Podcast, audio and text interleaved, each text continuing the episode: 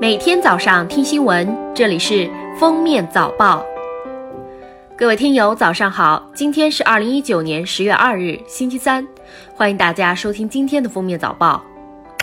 首先来听今日要闻。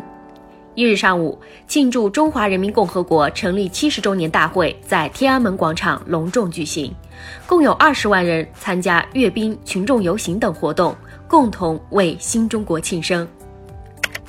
九月三十日，随着最后一根钢梁从地面缓缓升起，移入指定位置，二零二二年北京冬奥会张家口冬奥村主体结构正式封顶。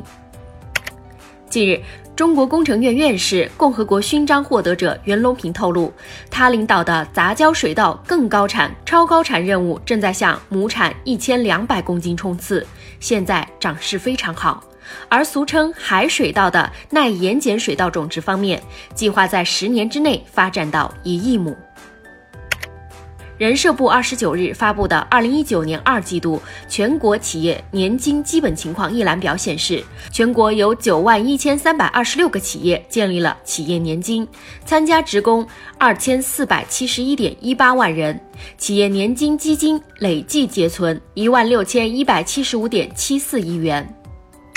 下面是今天的热点事件：又一座超级工程在我国西南山区建成。三十日，位于川黔交界乌蒙山区和四渡赤水革命老区的赤水河红军大桥全面建成交付，并具备通车条件。近日，四川成都一交警在执勤期间发现有一面国旗被吹落在地，他马上示意前后车辆。跑上前将国旗捡起，并仔细拭去国旗上的灰尘。在车窗外悬挂国旗可能会被强风吹落，请注意爱护好国旗。转发，向每一颗爱国心致敬。中国女排队长朱婷在个人社交媒体宣布，新的赛季她将加盟天津女排。今年五月，朱婷结束了在土耳其的留洋生涯。从回国以后，她一刻不曾停歇，先带领中国女排拿到东京奥运资格，而后又随队成功卫冕世界杯。国庆黄金周期间，恰逢蟹肥虾美之时，专家提醒，想趁假日饱餐海鲜的朋友必须警惕创伤弧菌这个蒙面杀手。为防止创伤弧菌感染，要彻底煮熟海鲜，避免伤口接触海水或生海鲜。处理生海鲜时戴防护手套，小心被割伤。如皮肤出现发红、肿胀和疼痛等感染症状，及时咨询医生。最后来听国际要闻，朝鲜外务省第一副相崔善基十月一日发表讲话称。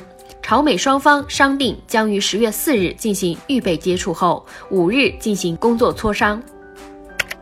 初计计票结果显示，在二十九日结束的奥地利国民议会选举中，前总理库尔茨领导的中右翼人民党以绝对优势成为议会第一大党，为库尔茨再次出任总理铺平了道路。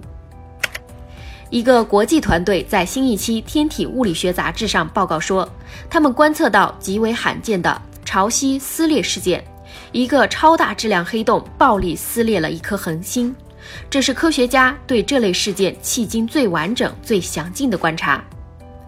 感谢大家收听今天的封面早报，我们明天再见。本节目由喜马拉雅和封面新闻联合播出。